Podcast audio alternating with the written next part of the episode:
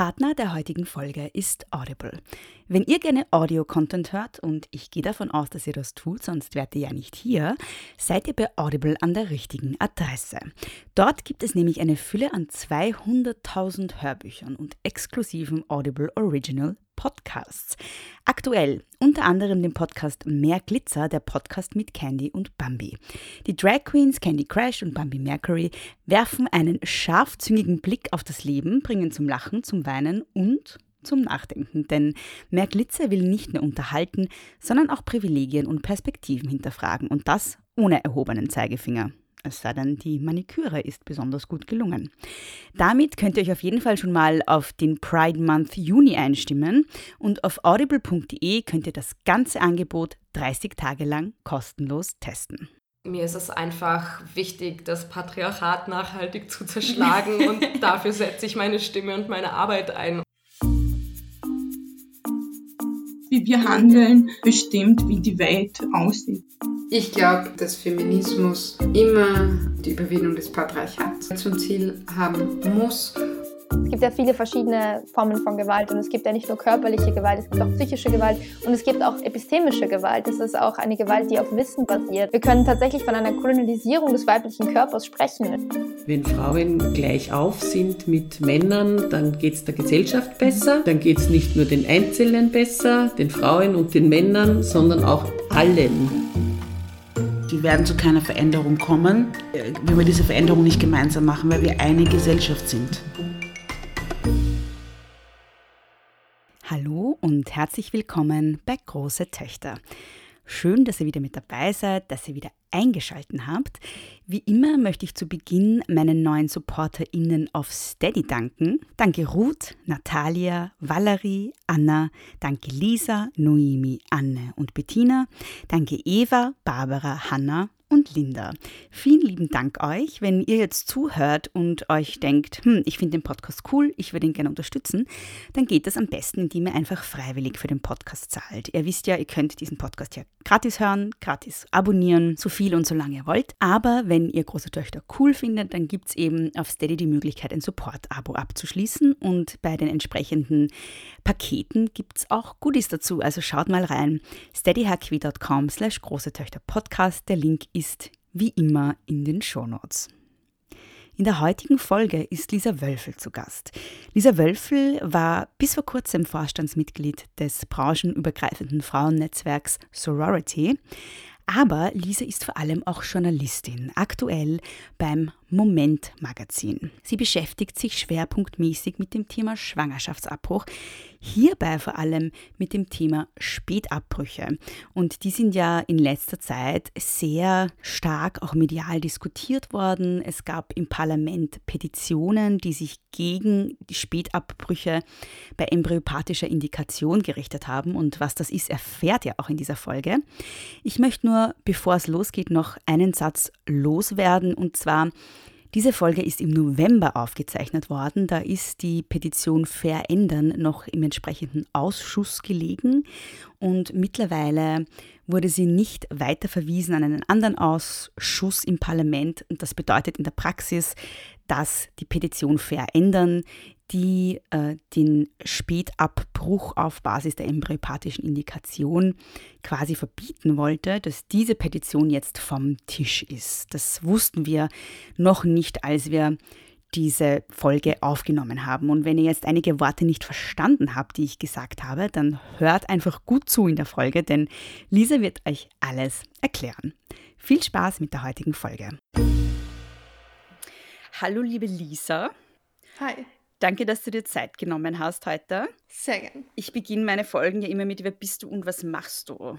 Und wer bist du und was machst du? Äh, mein Name ist Lisa Wölfel. Ich bin Journalistin beim Magazin Moment.at und Mitglied im Vorstand des Frauennetzwerks Sorority. Mhm. Ähm, wir haben ja vereinbart, dass wir heute über Schwangerschaftsabbruch sprechen, weil du eben als Journalistin dazu auch schon sehr viel gearbeitet hast ähm, gerade in letzter Zeit immer wieder dazu geschrieben hast, vor allem mhm. zum Thema Spätabbruch. Und da ist meine erste Frage, wie ist denn überhaupt die ja, rechtliche Regelung äh, in Österreich zum Thema Schwangerschaftsabbruch? Ich habe mir extra die Paragraphen rauskopiert. Also ich bin keine Juristin, Mhm. aber die Paragraphen sind tatsächlich relativ einfach zu verstehen. Und wir sehen das, ähm, also die Paragraphen sind im Strafgesetzbuch, das deutet schon mal darauf hin, dass Schwangerschaftsabbruch grundsätzlich strafbar ist. Das heißt, wenn man jetzt zum Beispiel vom legalen Schwangerschaftsabbruch redet, das, das gibt es quasi nicht. Es gibt, er ist grundsätzlich verboten und dann gibt es einfach nur Ausnahmen, wo es dann eben keine Strafe gibt. Es ist schon so, theoretisch kann man ins Gefängnis kommen, wenn man einen Schwangerschaftsabbruch vornehmen lässt. Mir sind jetzt keine Fälle bekannt, wo das tatsächlich passiert ist. Und ich glaube, die würde ich wahrscheinlich kennen von meiner Recherche her. Also ich würde jetzt mal ganz ähm, gutgläubig davon ausgehen, dass heutzutage keine Frauen gerade im Gefängnis sitzen, weil sie vielleicht im vierten Monat einen Schwangerschaftsabbruch ähm, haben durchführen lassen. Aber theoretisch kann man ins Gefängnis kommen. Dann haben wir eben die Ausnahmen, die sind dann in Paragraphen 97 geregelt und die bekannteste Ausnahme, die wir alle kennen, das ist einfach die Fristenregelung. Das bedeutet, dass man in den ersten drei Monaten ohne Angabe von Gründen einfach so, wenn man das möchte, einen Schwangerschaftsabbruch von einem Arzt oder einer Ärztin durchführen lassen darf. Weil du jetzt auch die Spätabbrüche ähm, schon angesprochen hast. Ähm, also die Fristenregelung, das sind äh, der absolute, absolute Großteil der Schwangerschaftsabbrüche, die passieren, ganz, ganz sicher.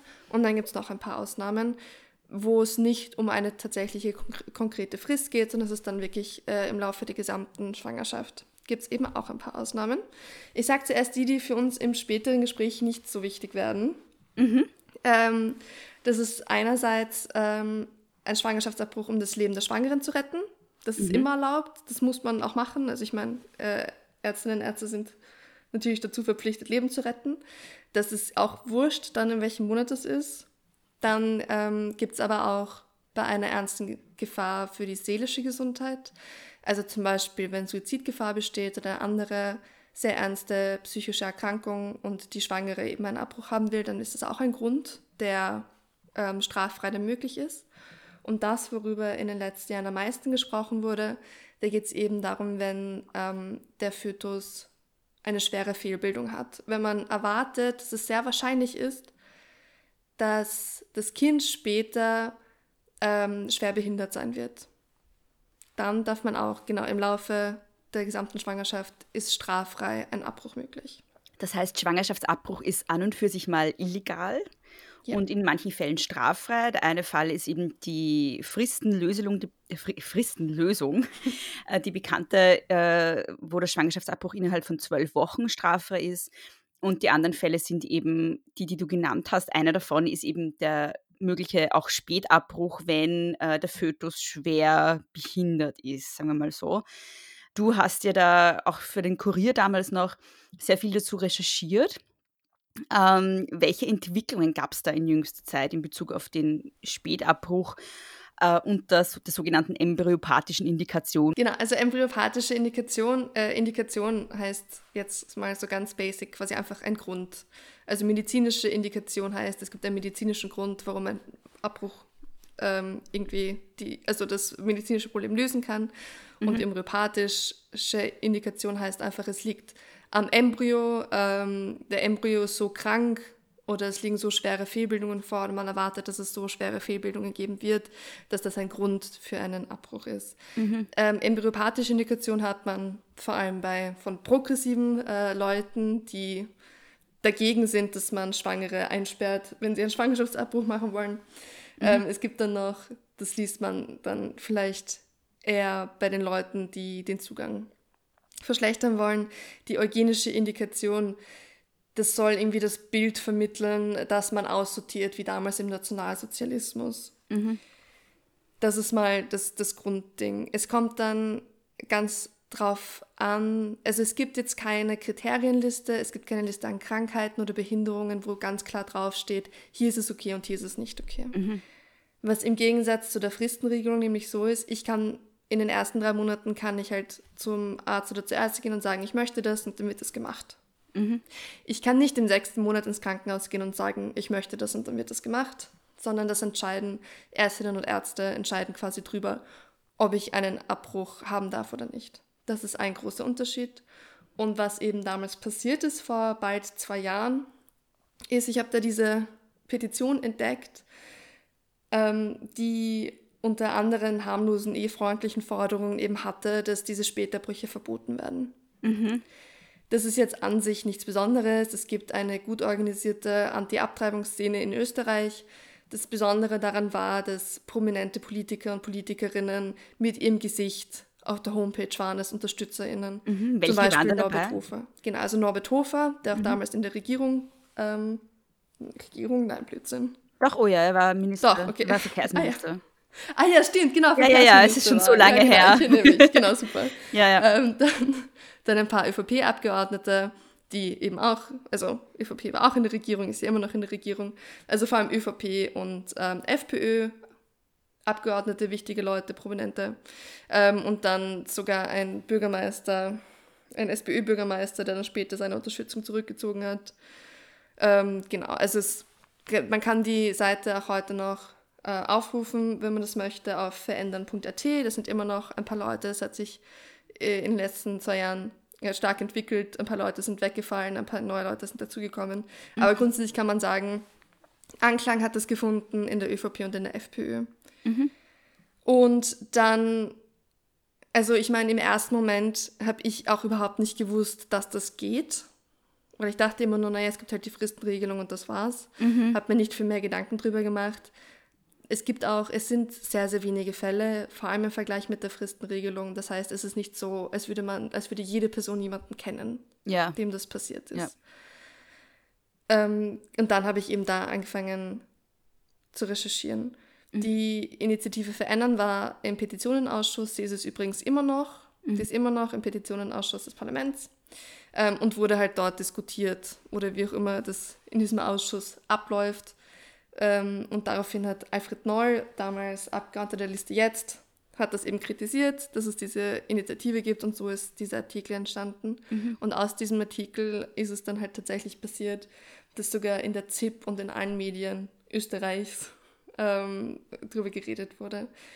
Es war dann im Endeffekt ohne Konsequenz. Also es wurde nichts an, äh, an der rechtlichen Lage verändert. Mhm. Das heißt, äh, den Spätabbruch äh, unter in, äh, embryopatischer Indikation gibt es immer noch in Österreich. Ja. Äh, und die Petition liegt im Ausschuss. Ähm, weißt du, welche oder welche Absichten die Personen dahinter haben? Äh, Gibt es da jetzt noch irgendwelche Kampagnen, die sie fahren? Oder ist das sehr ruhig geworden?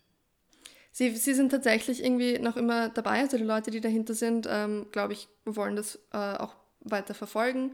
Selten gibt es mal eine Presseaussendung. Es passiert jetzt nicht besonders viel, aber sie daten die Homepage doch weiter ab und ähm, die Leute, die bei dieser Initiative sind, sind eben in der Abtreibungsszene so vernetzt.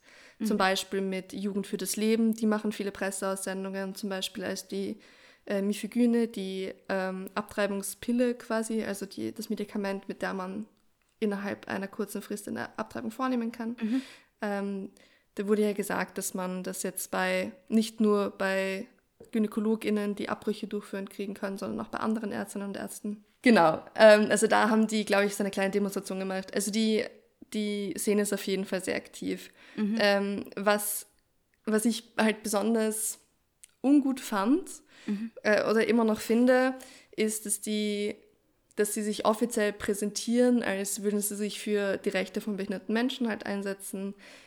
Und wenn man sich aber die Personen dahinter genau anschaut, dann sind das tatsächlich knallharte Abtreibungsgegnerinnen. Also denen geht es überhaupt nicht darum, dass sie wollen, dass behinderte Menschen äh, endlich frei von Diskriminierung werden, was uns hoffentlich allen tatsächlich ein Anliegen ist, vor allem uns Feministinnen, das wäre, glaube ich, schon sehr wichtig. Ähm, aber im Grunde stehen hinter der Initiative einfach Leute, die Abtreibung einfach verbieten wollen. Und zwar jegliche.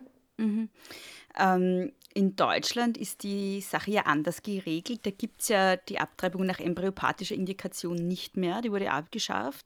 Und was es stattdessen sozusagen gibt, also das gibt es eh in Österreich auch, aber ist halt die Abtreibung ähm, äh, ähm, unter der äh, Indikation, dass äh, die Frau oder die schwangere Person, ähm, dass es sozusagen ihre Gesundheit gefährdet ist. Mhm. Ähm, würdest du das für eine bessere Lösung halten, auch in, in Österreich? Ich, also ich würde mir nicht anmaßen, dass ich entscheiden kann, welches besser ist. Ich weiß nicht, ich habe mit dem mit einem Arzt äh, im AKH halt gesprochen, damals, mhm. ähm, vor eben bald zwei Jahren. Und der hat gemeint, dass es diese, dieses Umschwenken weg von der embryopatischen Indikation zu dieser medizinischen Indikation, mhm. eben die Frau wird psychisch krank, wenn sie das nicht darf oder so, mhm. ähm, dass es dadurch noch viel schwammiger wird. Wir mhm. haben eben jetzt schon die Situation, dass die embryopathische Indikation so schwammig ist, dass verschiedene Ärztinnen und Ärzte anders entscheiden, mhm. unterschiedlich entscheiden. Und wenn man das so machen würde in Deutschland, dass es dann einfach noch mehr Bandbreite gibt an Entscheidungen. Mhm. Ob man das will oder nicht, ich glaube, das ist vielleicht sogar eine medizinische Frage. Ich bin, also grundsätzlich, mein persönlicher Zugang zu Schwangerschaftsabbruch immer und überall ist, ich bin nicht gewählt, Leute ins Gefängnis zu stecken, wenn sie nicht schwanger sein wollen. Mhm. Egal wann, egal wieso, mhm. egal womit. Mhm. Ähm, aber ich hätte, jetzt nicht, ich hätte jetzt nicht gesehen, dass es in Deutschland praktisch tatsächlich eine Verbesserung gibt mhm. für Schwangere oder für Menschen mit Behinderungen. Mhm. Wie ist denn in der Regel so der Weg zu einem Spätabbruch? Also kannst du das vielleicht ein bisschen nachzeichnen? Also ich bin jetzt schwanger und äh, bekomme eine Diagnose von meinem Gynäkologen oder von meiner Gynäkologin, nehme ich an. Und wie geht es dann weiter? Genau, es gibt ja diese äh, pränatalen Untersuchungen. Mhm. Da kann dann eben rauskommen, dass ähm, der Fötus eine schwere Fehlbildung hat. Mhm. Und man, man spricht dann eben mit den Leuten, die Diagnose stellen und normalerweise würde man dann eben äh, vermutlich ans AKH gehen. Mhm. Dort gibt es Psychologinnen, mit denen man spricht, die einen äh, dann auch begleiten. Ähm, und dann muss man sich quasi entscheiden, will man ähm, die, die Schwangerschaft quasi beenden mit einer Geburt oder will man, mit ein, oder will man einen Schwangerschaftsabbruch das geht dann an die Ärztinnen und Ärzte, die das entscheiden. Ähm, das wird in so einer Morgensitzung halt besprochen. Im AKH gibt es ähm, drei bis fünf Fälle pro Woche, haben sie damals gesagt. Mhm. Und wenn sie quasi entscheiden, du darfst das vornehmen lassen, sie machen das, dann rufen sie dich an, dann machst du dir einen Termin aus und dann passiert der Abbruch. Mhm.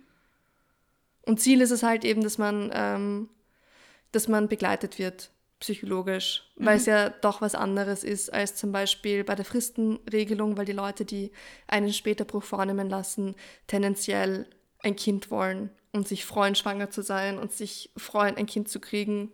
Mhm. Und dann ist es schon, dann, also für die ist der Abbruch eine ganz andere Erfahrung als für eine Person, die sagt, oh shit, ich mhm. bin schwanger, ich will nicht und zum Beispiel die Mifegyne nimmt. Mhm. Und als Spätabtreibung gilt alles nach dieser zwölften Woche, oder?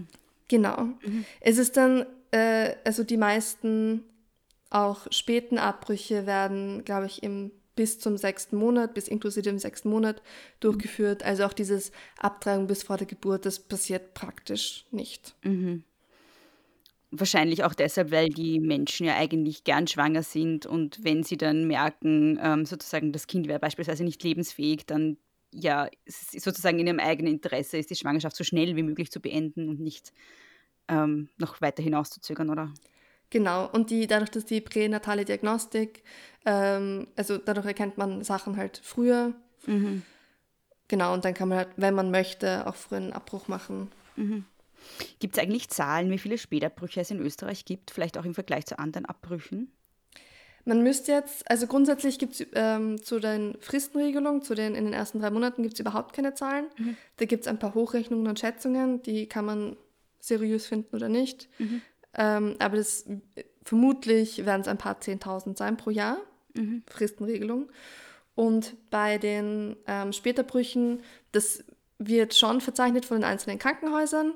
Mhm. Ähm, das müsste man dann zusammenrechnen. Da gibt es jetzt keine zentrale Stelle, die sagt, wie viele das sind. Im AKH haben sie mir damals gesagt, beziehungsweise aus dem AKH gibt es eh die Zahlen für jedes Jahr. Und seit ähm, in den letzten 15 oder 20 Jahren ähm, war die Zahl, glaube ich, zwischen 70 und 140.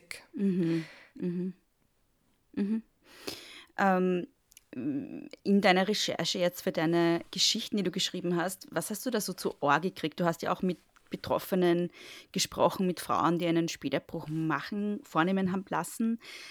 Was ist dir da besonders im Gedächtnis geblieben? Genau, also zuallererst hat es mich extrem überrascht, dass ich überhaupt eine Person gefunden habe, die mit mir drüber spricht, weil das ein extrem heikles Thema ist. Vor allem, wenn ich das ankündige mit, es gibt jetzt diese Initiative. Mhm. Also das war wirklich toll. Es hat sich sofort eine, eine Frau bei mir gemeldet. Mhm.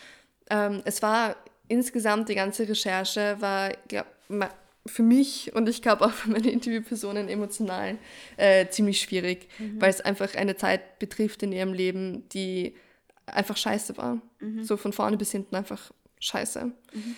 Und das ist, glaube ich, eh der, das kommt eh ganz am Anfang dann vom ersten äh, Artikel vor. Ähm, aber meine erste Interviewpartnerin hat mir dann eben gesagt, dass sie, äh, dass sie ihren Sohn getötet hat. Mhm. Sie hat mhm. das so formuliert. Das war für sie irgendwie wichtig, das auch so zu sagen. Und das hat mich dann natürlich schon mal so irgendwie emotional ziemlich ja, berührt. Mhm. Mhm. dass sie das überhaupt so gesagt hat. Und sie hat mir dann wirklich, glaube ich, eine Stunde lang ganz genau erklärt, was war das für eine Diagnose, was hat es für Möglichkeiten gegeben, ähm, wie lange und wie sie auch drüber nachgedacht hat. Und sie hatte schon eine kleine Tochter. Mhm. Und wie sie dann auch eben ähm, ihren Sohn, wie sie ihn begraben haben und dass es, dass ihr Sohn, der, also die Schwangerschaft wurde, glaube ich, im fünften Monat abgebrochen, ähm, dass mhm. es trotzdem ihre Familienerzählung eben ihr Sohn ist. Mhm was ja, also das ähm, entscheidet im Grunde jeder, jede ehemalige Schwangere ja eigentlich für sich selbst. Wie will sie das in ihre eigene Geschichte aufnehmen? War das jetzt der ein Monat alte Zellhaufen oder mhm. war das jetzt mein Kind? Und mhm. das fand ich schon echt arg. Ähm, und auch toll, dass sie echt einfach mit mir drüber geredet hat. Mhm. Ähm, und die, das, der, beim zweiten äh, Mal habe ich ein Paar getroffen. Da war der ähm, Kindesvater bzw. der Ehemann ähm, eigentlich strenggläubiger Katholik und lebenslanger Abtreibungsgegner. Mm, okay. Das war dann so, dass ähm, sie haben eben die Untersuchungen gemacht und dann sind immer so stückchenweise sind immer sind irgendwelche Abweichungen halt gekommen. Mhm. Das ähm, irgendwas beim Gehen ist ein bisschen anders, dann der Arm ist so verkürzt und du weißt nicht genau, was ist, aber sie wussten halt bis zum Ende nicht, es, hat, es gab keinen Namen mhm. für die Sache, die da passiert ist. Und die waren nämlich schon später mhm. und die mussten richtig drum kämpfen. Also das war dann echt nicht so, dass die eben ins AKH gegangen sind und gesagt haben, ja, die und die Diagnose haben wir und die sagen dann, ja, okay, passt. Okay. Weil bei der ersten Geschichte war es für sie relativ einfach, das dann auch zu bekommen. Da gab es jetzt keine Diskussionen. Mhm. Und beim zweiten Mal hat es eigentlich so ausgescha ausgeschaut, als würden sie ins Ausland gehen. Also sie haben schon rumgerufen auf der ganzen Welt in irgendwelchen Kliniken, mhm. wo sie hinfliegen können. Mhm. Das war für sie zum Glück finanziell eben kein Problem. Das hätten sie investiert. Aber für mhm. sie war klar, äh, sie, sie wollen diese Schwangerschaft abbrechen. Ja. Ähm, auf Basis welcher Diagnosen wird denn ein Spätabbruch durchgeführt? Ja, das ist, das ist die komplizierte Frage. Äh, es gab immer dieses, ähm, dieses Beispiel von der Kiefer-Gaumenspalte. Das geht auf keinen Fall, also, weil das kann man mit einer Operation leicht beheben. Also ja. Sachen, die man mit ein paar Operationen leicht beheben kann, wo man sich dann vorstellt, ähm, das Kind wird dann ein halbwegs normales Leben haben. Da, da wird es ähm, tendenziell niemand machen. Einfach, mhm. werden einfach sagen, sie machen das nicht. Bei der ähm, ersten Interviewpartnerin war es Spina bifida. Das heißt, dass die Wirbelsäule offen ist. Das ist dann schon, also sind ziemlich schwere Operationen und auch unklar, wie das dann ausgeht. Mhm. Da gibt es aber auch medizinisch unterschiedliche Meinungen, wie schwer das ist, aber das war für sie dann relativ klar. Und eben beim Paar ähm, hat, hatten sie keine fixe Diagnose. Mhm. Sie haben nicht gewusst, was ist. Sie hatten einfach das Gefühl, irgendwas ist hier nicht, nicht gut, nicht okay. Mhm. Es kommen viele Sachen zusammen. Niemand kann ihnen gesammelt sagen. Sie haben immer von den verschiedenen Stellen und Abteilungen quasi die einzelnen Sachen gekriegt, aber niemand hat ihnen insgesamt sagen können, was das bedeutet. Mhm. Und das war dann wohl auch der Grund, warum die Entscheidung von den Ärzten und Ärztinnen im Acker halt echt lang gedauert hat. Mhm. Und ähm, diese Kommission, die dann darüber entscheidet, ob ein Späterbruch durchgeführt werden darf oder nicht. Ähm, welche Kriterien haben die? Also, oder auf welcher Basis wird das dann entschieden? Also wie schwer muss beispielsweise eine Behinderung sein? Gibt es da irgendwelche ja, objektiven Kriterien? Nicht wirklich. Also mhm. du hast eben das Gesetz, wo steht, dass es eine ernsthafte Gefahr geben muss. Ähm, der Arzt vom Acker hat mir dann gesagt, dass sie eigentlich strenger als im Gesetz entscheiden, weil mhm. sie machen es nicht bei einer Gefahr, sondern nur, wenn es quasi fix ist. Mhm. Ähm, und er hat eben auch gemeint, wenn, wenn irgendwie klar ist, dass das zukünftige Kind niemals in Kontakt mit anderen Menschen treten kann Mhm. und ein halbwegs eigenständiges Leben ähm, haben kann, dann würde das quasi freigeben. Er hat aber auch gesagt, dass es zum Beispiel bei Trisomie 21 unterschiedliche Meinungen gibt. Da gibt es ein paar Leute, die sagen würden, ja, okay, wir machen den Späterbruch und dann gibt es Leute, die sagen, das machen wir sicher nicht. Ja. Das ist nicht so schwer, dass man, dass das ähm, legitim ist. Also es hat auch was damit zu tun, an, an wen du dann gerätst, weil du die Entscheidung nicht selber treffen kannst. Was passiert, wenn äh, Frauen oder Schwangere da zurückgewiesen werden und ihnen gesagt wird, es wird kein Schwangerschaftsabbruch, kein Spätabbruch durchgeführt? Ähm, du hast schon davon gesprochen, dass es die Möglichkeit gibt, ins Ausland zu gehen. Hast du da irgendwie auch herausgefunden, wie Leute dann damit umgehen? Wie meinst du umgehen? Naja, ähm, wenn sie beispielsweise jetzt dann die finanziellen Möglichkeiten hätten, den Schwangerschaftsabbruch anders durchzuführen, was, was machen Leute dann? Ja, also die, ähm, eben das Paar, das hat mir schon erzählt, wo, in welchen Ländern sie überall angerufen haben und haben dann am Ende gemeint, in Denver gibt es so eine Klinik, da ist alles möglich. Ähm, und es gibt die, wir haben eine relativ kurze Frist für die Fristenregelung. Es gibt europäische Länder, da sind sie auch, äh, ist die Frist um ein paar Wochen länger. Also wenn man das kurz, knapp verpasst, dann hat man da auch eine ganz gute Chance. Ähm, grundsätzlich, ich meine, es gibt halt Erzählungen, wie man kann zwei Pillen danach nehmen und das ist dann quasi wie die Anti-Abtreibungspille. Ähm, es gibt natürlich immer das Risiko, dass ähm, Schwangere illegal abtreiben. Ich würde fast glauben, dass es dann bei einer späten Schwangerschaft eher nicht der Fall sein wird, weil das, glaube ich, noch was anderes, auch emotional. Aber natürlich geht es immer. Ähm, das war ja auch in der Zeit, bevor wir überhaupt Ausnahmen hatten im Strafrecht. Und dann gibt es halt natürlich die, immer die Möglichkeit, dass man im Endeffekt ins Gefängnis kommt, was in Österreich eben, glaube ich, denke ich, nicht passiert, aber natürlich immer eine reale Option ist. Und man ist zumindest verurteilt. Also Ausland, ähm, dann zu Hause irgendwie irgendwas zusammenmischen und irgendwelche anderen Medikamente nehmen. Ich meine, man kennt das ja sogar irgendwie aus, aus Film- und Popkultur, die Stiegen sich runterstürzen und so weiter und so fort. Da gibt es halt, soweit ich weiß, jetzt keine neueren Erhebungen, ähm, inwieweit das der Fall ist. Da sagen halt einfach Experten und Expertinnen, die zum Beispiel Schwangerschaftsabbrüche durchführen, sehen das als durchaus reelle Gefahr hat- Ja. an. Ähm, wenn, äh, ein, wenn ich jetzt einen Spätabbruch durchführen lassen kann, wie viel kostet der denn in Österreich? Nach meinem Verhältnis ist der, also äh, Verständnis ist der Spätabbruch wird von der Krankenkasse übernommen, weil das ja ein medizinischer Grund ist. Ähm, du musst ja dann im Grunde, ähm, je nachdem, wie weit fortgeschritten die Schwangerschaft ist, aber du gebärst eigentlich ähm, normal unter Anführungszeichen Ja. und für Geburten zahlst du ja auch nichts. Also das ist auch das, was mir die zweite Frau gesagt hat, dass es 45 Stunden gedauert hat von, den erst, von der ersten Schmerzwehe bis zur Geburt.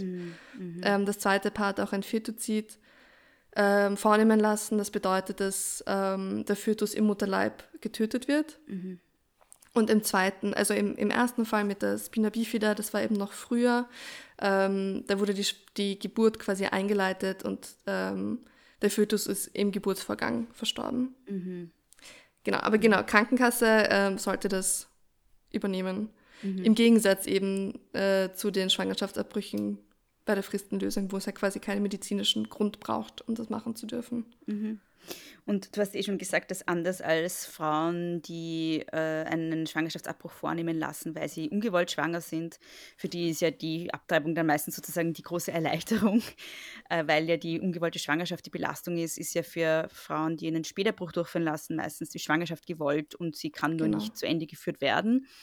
Ähm, insofern ist das ja wahrscheinlich ja eine sehr belastende Erfahrung und möglicherweise eine traumatische Erfahrung. Wie ist da die psychologische oder psychotherapeutische Begleitung dann für diese Frauen?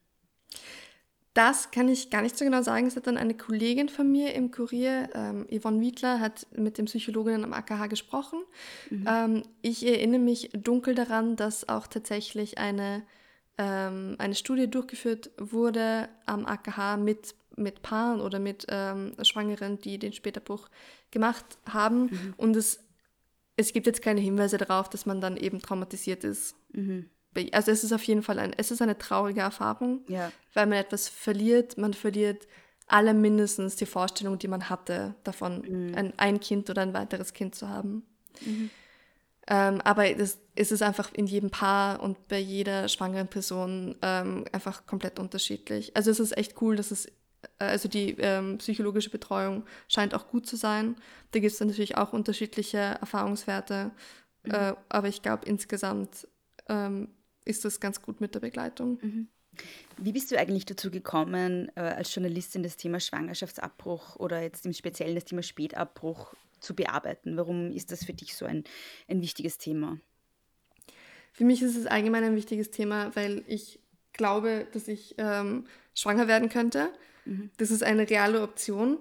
Und eine ebenso reale Option ist für mich, einen Schwangerschaftsabbruch durchzuführen. Einfach so, weil ich eben ähm, die, die biologische Voraussetzung dafür habe, schwanger zu werden. Also ich, ich habe auch das Gefühl, so in, in meiner Generation, ich bin 25 Jahre alt, jetzt äh, unter meinen Freundinnen, eigentlich seit wir in der Schule waren, war eigentlich Schwangerschaftsabbruch nie was Schlechtes, sondern immer so, okay, wenn was passiert, können wir das machen und das ist gut. Wir wollen es jetzt nicht unbedingt, es ist teuer und vielleicht traurig, also ist jetzt nichts, worauf man sich unbedingt freut, aber es gibt immer so als Last Resort diese Option. Also in meinem Leben spielt es grundsätzlich einfach eine Rolle. Ähm, das ist eine Art von medizinischer Versorgung, zu der ich Zugriff habe, wenn ich sie brauche. Den allerersten Artikel zum Thema Schwangerschaftsabbruch ähm, habe ich gemacht, als ich zufällig irgendwie bei irgendeinem Familienzusammentreffen meine Oma zwischendurch erwähnt hat, dass sie irgendwie eine illegale Abtreibung hatte. Ähm, und das, das, das war jetzt, glaube ich, vor vier Jahren, fünf Jahren oder so etwas. Ähm, da habe ich mal den ersten Artikel dazu recherchiert. Ähm, das war, also für mich, meine, meine Oma ist nicht ganz redselig, also sie hat jetzt äh, leider nicht ganz genau bei unserem nachfolgenden Interview mir dann geschrieben, wie das äh, emotional für sie war und wie die ganzen Abläufe waren und so. Ähm, aber ich, also ich wusste das ganz einfach nicht und das ist halt auch ein Teil Familiengeschichte. Ja. Und mich hat es halt schon schockiert, dass der Zugang zu Schwangerschaftsabbrüchen, den gibt es einfach noch nicht so lange. Für mich war das immer so ganz selbstverständlich. Das gibt es halt einfach, gibt es schon immer, wird es immer geben, passt fertig. Und durch die Geschichte meiner Oma habe ich dann halt erst gecheckt, wie kurz das eigentlich erst ähm, in bestimmten Rahmen erlaubt ist.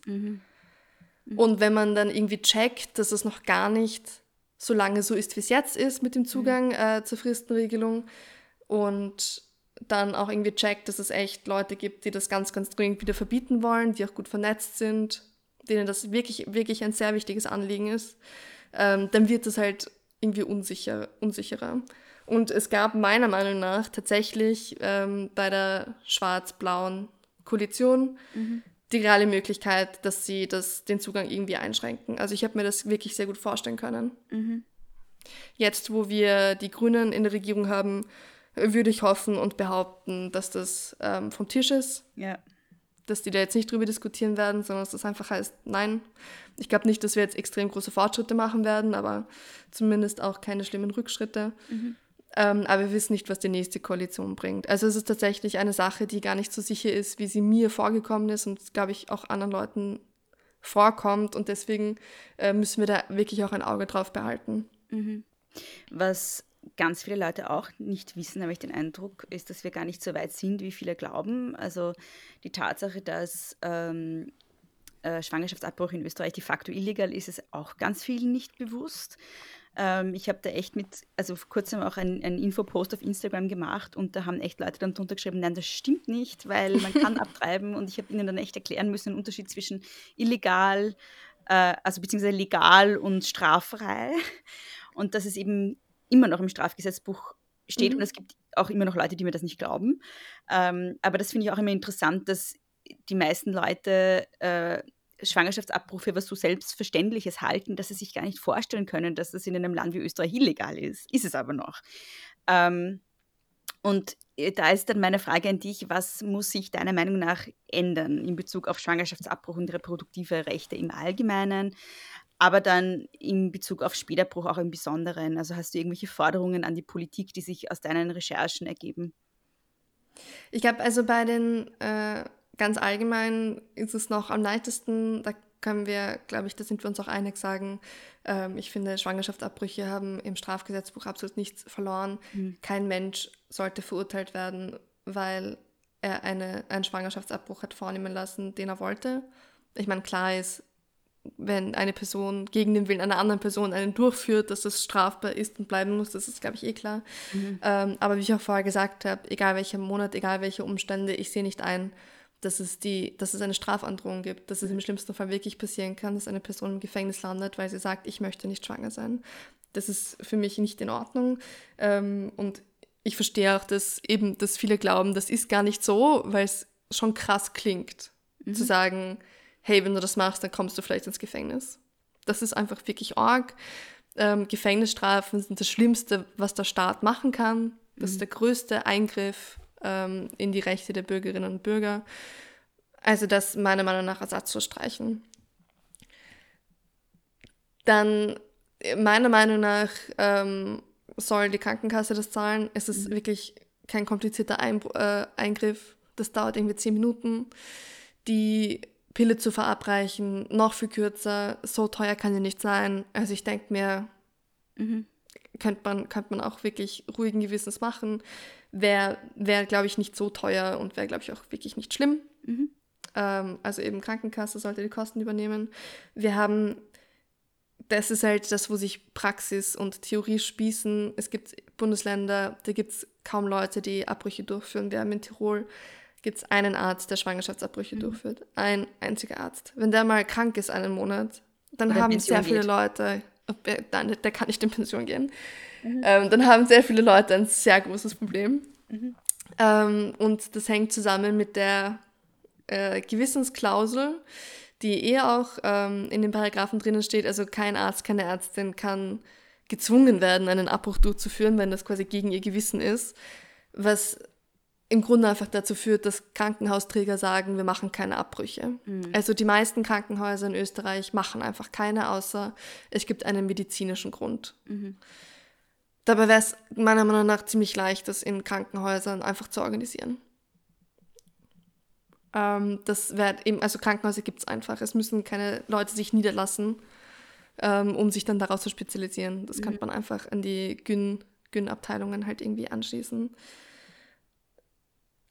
ja, also ich meine, es ist nicht klar, ob ähm, Gratisverhütung tatsächlich hilft, ähm, ungewollte Schwangerschaften äh, komplett zu verhindern.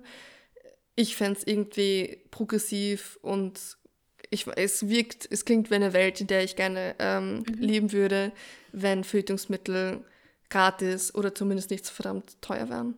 Ähm, Im letzten Verhütungsreport äh, ist aber einer der häufigsten Gründe, warum Menschen nicht verhüten, tatsächlich der Grund, dass sie es sich nicht leisten können zu verhüten. Also bin ich mir ziemlich sicher, also ich, da gibt es auch, es gibt eine Statistik, wie viele Schwang ungewollte Schwangerschaften Gratisverhütung verhindern würde, die habe ich jetzt nicht im Kopf, aber es ist auf jeden Fall ein, ein sehr ähm, relevanter Prozentsatz. Also das wird definitiv was, glaube ich, ähm, verändern, ja. Ich musste da so halb widersprechen. Ich weiß nicht, ob sich jetzt im letzten Jahr was getan hat, aber es ist nicht lange her, vielleicht zwei, drei, allerhöchstens drei Jahre. Da ich, bin ich mit dieser These in eine Recherche reingegangen und musste zum Schluss kommen, dass wir keine, wir haben keine Beweise dafür. Es hört sich natürlich voll logisch an. Mhm. Ja, also ich meine, der Verhütungsreport ist ja jetzt auch nicht Wissenschaft, also ist schon, es gibt schon Methoden, mhm. ähm, die da irgendwie eingehalten werden und Erhebungen und so weiter, aber du bräuchtest ja eigentlich eine ähm, unabhängige äh, wissenschaftliche Forschung dazu ja. und zwar mehr als irgendwie in einem Verhütungsreport. Ähm, also ich meine, ich gehe auch davon aus, dass es positiv sein wird, auf jeden Fall. Mhm. Ähm, aber es gibt, es ist nicht so, als ob das jetzt komplett geklärt wäre Okay. Wissenschaftlich. Spannend. Aber halt, weil es niemand untersucht. Nicht, weil jetzt irgendwer draufgekommen ist, ist es doch wurscht, sondern es gibt einfach extrem wenig dazu. Und ich glaube eben, logisch kann man sich das wirklich gut denken. Mhm. Und es wird wahrscheinlich auch so sein. Aber ich glaube, es ist total unrealistisch zu sagen, wir geben allen Leuten gratis Verhütungsmittel und dann haben wir eine abtreibungsfreie Welt. Nein, das glaube ich auch nicht. Nein, nein, nein. Mein, mein Punkt war nur, ich, also wie gesagt, also ich, ich kenne halt nur die Zahlen aus dem Verhütungsreport. Ähm, und äh, es klingt halt logisch, dass dann ein gewisser Prozentsatz ähm, an sozusagen ungewollten Schwangerschaften es weniger gäbe.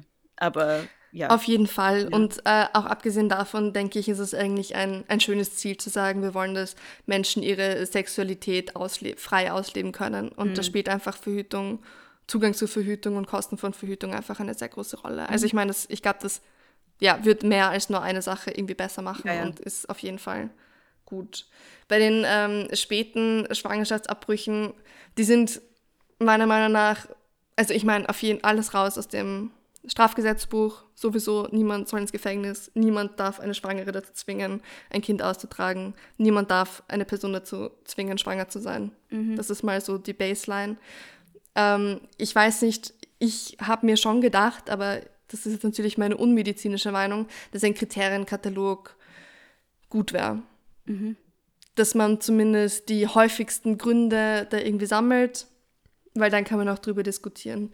Ich glaube, dass, dass man einerseits Zugang ähm, eben zu Abbrüchen verbessern sollte äh, und andererseits allen Menschen, die eigentlich schwanger sein wollen und die eigentlich ähm, ein Kind gebären wollen, einfach das Leben sehr viel leichter machen muss. ja. Wir haben gesellschaftliche Zustände, wo sich Eltern denken, mein Kind könnte behindert werden. Oh mein Gott, was soll ich machen? Weil ihnen schon im Vorhinein klar ist, sie werden keine Unterstützung kriegen vom Staat oder nicht genügend Unterstützung. Es wird finanziell eine Herausforderung. Das ist ja sogar bei Behinderungen, die ja wirklich das Leben nicht unmöglich machen, wie Gehbehinderungen. Ähm, musst du vielleicht das Haus umbauen, du brauchst vielleicht ein spezielles Auto und so weiter und so fort. Und es ist jetzt nicht so, als würde dir der Staat die neuesten Technologien und Ausrüstungen hinterher schmeißen. Ähm, und bei und schwere, schwere Behinderung, wo vielleicht das Kind nicht sprechen kann und vielleicht gar nicht ausdrücken kann, was es braucht und möchte, sind natürlich wieder was ganz, nochmal was anderes. Aber es darf halt die Betreuung und Pflege nicht an den Eltern beziehungsweise an den Müttern hängen bleiben. Also ich glaube, wenn man, wenn die Versorgung viel besser wäre, dann hätten auch Schwangere tatsächlich eine Möglichkeit, sich besser zu entscheiden, was will ich für mein Leben und nicht, kann ich mir das leisten? Kann ich dann überhaupt mal zwei am, am Wochenende irgendwo hinfahren? Kann ich dann überhaupt mal am Abend was mit meinen Freundinnen unternehmen? Oder muss ich wirklich 24 Stunden anwesend sein zu Hause? Das gilt natürlich auch für ähm, Schwangerschafts Schwangerschaftsabbrüche in, in der Frist. Es gibt viele Leute, die wollen Kinder haben und es gibt dann vielleicht auch Leute, die sagen, jetzt habe ich schon zwei und ich kann mir kaum die Winterschuhe leisten. Ich kann kein drittes Kind bekommen. Und ich fände es halt schön, wenn wir es wenn wir es gesellschaftlich möglich machen würden, dass alle Leute, die ein Kind haben wollen, einfach ein Kind kriegen können. Ja, ge- gerade eben die meisten Schwangerschaftsabbrüche, die innerhalb der, der Fristenregelung stattfinden, sind ja Schwangerschaftsabbrüche von Schwangeren, die bereits Kinder haben. Das finde ich auch sehr spannend. Ja, und es macht voll Sinn, weil dann eben noch der Faktor dazu kommt, ich habe schon Kinder, um die ich mich kümmern muss. Ja, das ist dann nicht nur, ist das jetzt meine Freiheit, sondern wirklich, wie kann ich, wie kann ich für alle sorgen? Und das nächste ist natürlich, also einfach ganz allgemein, das Leben von, von behinderten Menschen in Österreich ist nicht so geil. Also es gibt, es gibt hier, äh, also Arbeitsmarkt ist natürlich ganz schlimm und dann müssen ja große Konzerne müssen dann so ein bisschen eine Strafe zahlen, wenn sie keine behinderten Menschen einstellen. Die zahlen das halt einfach, es ist ihnen wurscht. Dann gibt es Behindertenwerkstätte, wo immer wieder rauskommt, dass dort die Menschen sehr schlecht behandelt werden. Dann gibt es irgendwelche Pflegeheime, wo die Arbeitsbedingungen voll schlecht sind für die Leute, die dort arbeiten, aber auch die Betreuung von den Leuten, die dort wohnen, unzureichend ist. Also es fehlt wirklich an allen Ecken und Enden, um wirklich klar sagen zu können, um sich wirklich entscheiden zu können, ja, ähm, es kann sein, dass mein Kind schwer behindert ist und wir kriegen das hin, ohne dass ich mich komplett aufopfern muss. Und um jetzt zum Beginn unseres Gesprächs nochmal zurückzukehren, ähm, du hast ja von der Petition Verändern eben erzählt, die sich eben an die Fahnen heftet, dass sie im Sinne behinderter Menschen agieren würde. Ähm, Gibt es da irgendwelche Forderungen, die Sie gestellt haben in Bezug auf äh, darauf, dass es Menschen tatsächlich ermöglicht werden sollte, behinderte Kinder auch zu versorgen und sie großzuziehen? Oder bezogen sich die Forderungen tatsächlich nur auf, den, auf, auf das Verbot des Abbruches? Es waren schon noch ein paar softere Forderungen auch dabei, wie bessere Beratung, Motivforschung ähm, und weniger Diskriminierung. Es, ist, es war jetzt nicht super konkret, ähm, aber es war jetzt auch nicht so, als wäre das ihre einzige Forderung gewesen. Es war halt im Kontext klar, dass es nicht wirklich darum geht. Mhm. Und auch wenn wir uns anschauen, wer denn das unterstützt, nämlich die ÖVP und die FPÖ, sind das äh, tendenziell Parteien, die nicht dafür bekannt sind, Sozialhilfe auszubauen. Mhm. Mhm. Gibt es noch irgendwelche Dinge, die ich dich noch nicht gefragt habe, die du gerne noch loswerden möchtest? Hm, da muss ich kurz nachdenken. Mhm. Ja, ich, mich würde interessieren, ähm, was du hältst von der Forderung, die ja eigentlich fast nur von Abtreibungsgegnerinnen kommt, ähm, zu, also die Zahl einfach zu erheben der Schwangerschaftsbrüche, äh, der Schwangerschaftsabbrüche, der jährlichen. Ähm, naja, also ich finde ja grundsätzlich, ähm, dass, sagen wir mal so, ich finde, dass das aus feministischer Sicht eine, eine Forderung ist, die ich eigentlich gar nicht diskutieren möchte. Ähm, und die ich nur dann unterstützen würde, wenn tatsächlich äh, Schwangerschaftsabbruch vollständig legalisiert wird. Mhm. Ähm, dann können wir es gerne heben. Und es ist ja auch mhm. tatsächlich so, wenn wir es vollständig legalisieren und äh, die Krankenkassen übernehmen, was ich auch, was auch Teil meiner Forderung wäre, also vollständige Legal äh, Legalisierung mhm. und dann eine Kostenübernahme durch ähm, ja, also am realistischsten wäre halt die, wären halt die Krankenkassen, dann gäbe es ja diese Erhebung automatisch, ja, weil die Krankenkasse macht ja Aufzeichnungen darüber, welche Leistungen sie angeboten hat und was sie mhm, sozusagen, mhm. was sie geleistet hat für einzelne Versicherte. Ja. Und dann würden wir wissen, wie viele, ähm, wie viele Schwangerschaftsabbrüche es gibt in Österreich. Das heißt, meine Forderung ist eben, können wir schon machen, ja, wir können schon Aufzeichnungen machen, aber ähm, das geht halt am, am einfachsten, wenn wir einfach alles legalisieren und ähm, es eben diese Aufzeichnungen dann über die Krankenkassen gibt, die die Abtreibungen auch zahlen. Mhm, okay. Das ist nämlich das, was, also, ähm, was ich halt interessant finde, dass die Forderung nach der Erhebung der Zahl kommt immer nur von AbtreibungsgegnerInnen. Ja. Wahrscheinlich, weil sie davon ausgehen, dass es so hoch ist, dass alle sich denken, oh mein Gott, mhm äh, was passiert. Mhm. Ähm, als Journalistin ist es für mich immer extrem ärgerlich, wenn es gar keine Zahlen gibt. Und das ist gerade bei Schwangerschaftsabbruch, was wirklich ein Thema ist, das uns seit mhm. Jahrhunderten, Jahrtausenden begleitet, ja. für mich unverständlich ist, dass es nicht mal irgendwelche ähm, repräsentativen Erhebungen gibt, Statistik ja. oder so, sondern alles, was wir haben, ist die Hochrechnung, Schätzung eines einzelnen Arztes.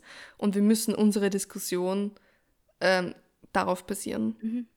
Ähm, ja, es ist auch extrem frustrierend. Ähm, aber wie gesagt, also ich finde, das feministische Argument muss halt natürlich sein, dass man sagt, gut, wenn es auf Krankenkassekosten passiert, dann haben wir die Erhebung automatisch, also machen wir mhm. doch das. Ja, voll. Ich meine, jetzt nur, nur sich hinzustellen und sagen, wir machen alles besser, indem wir sehen, wie viele es sind, ist natürlich auch nicht schlau. Ja. Aber ich meine, ich hätte einfach gerne, ich würde mich wirklich freuen, wenn es einfach ganz klare, gute Erhebungen und Studien gibt, allgemein zum Thema. Das wird so die einfach Arbeit mhm. erleichtern.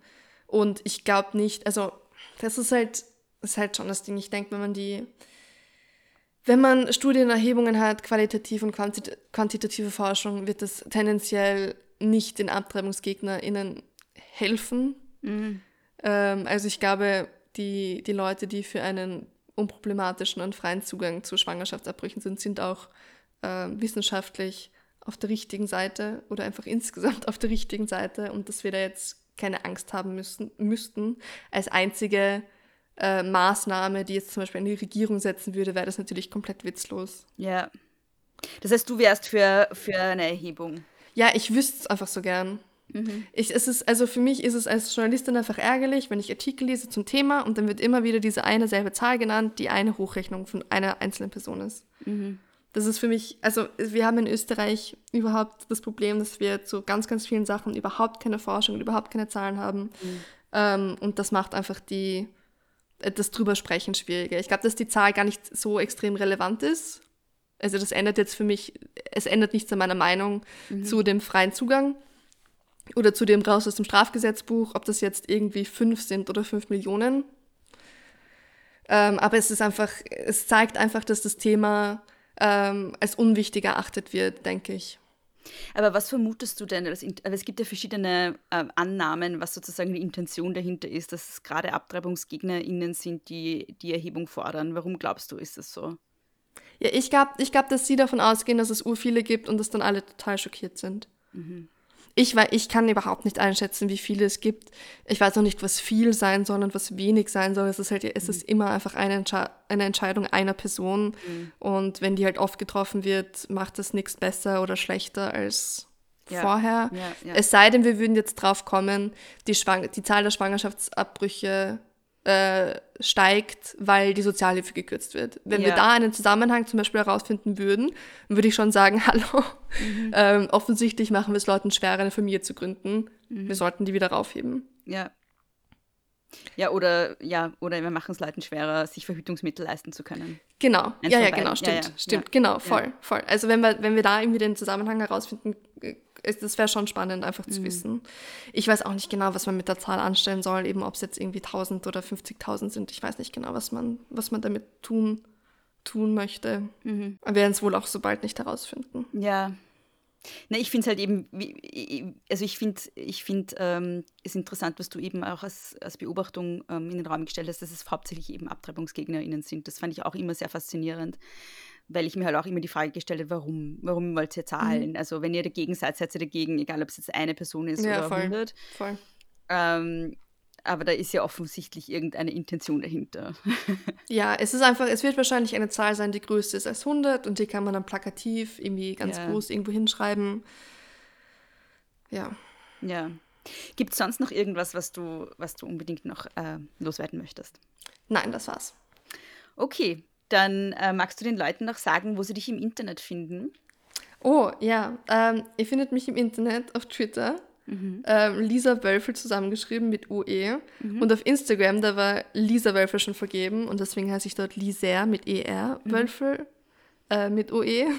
Ja. Und das war's. Und sonst natürlich äh, Moment.at, checkt unsere extrem guten Artikel out. Wir sind das beste Medium äh, der Welt. Mhm. Ähm, es gibt noch nicht so viel Schwangerschaftsabbruchs-Content, aber kommt bestimmt auch noch. Mhm. Ähm, und ihr findet uns auch auf Twitter, Instagram, Facebook, überall.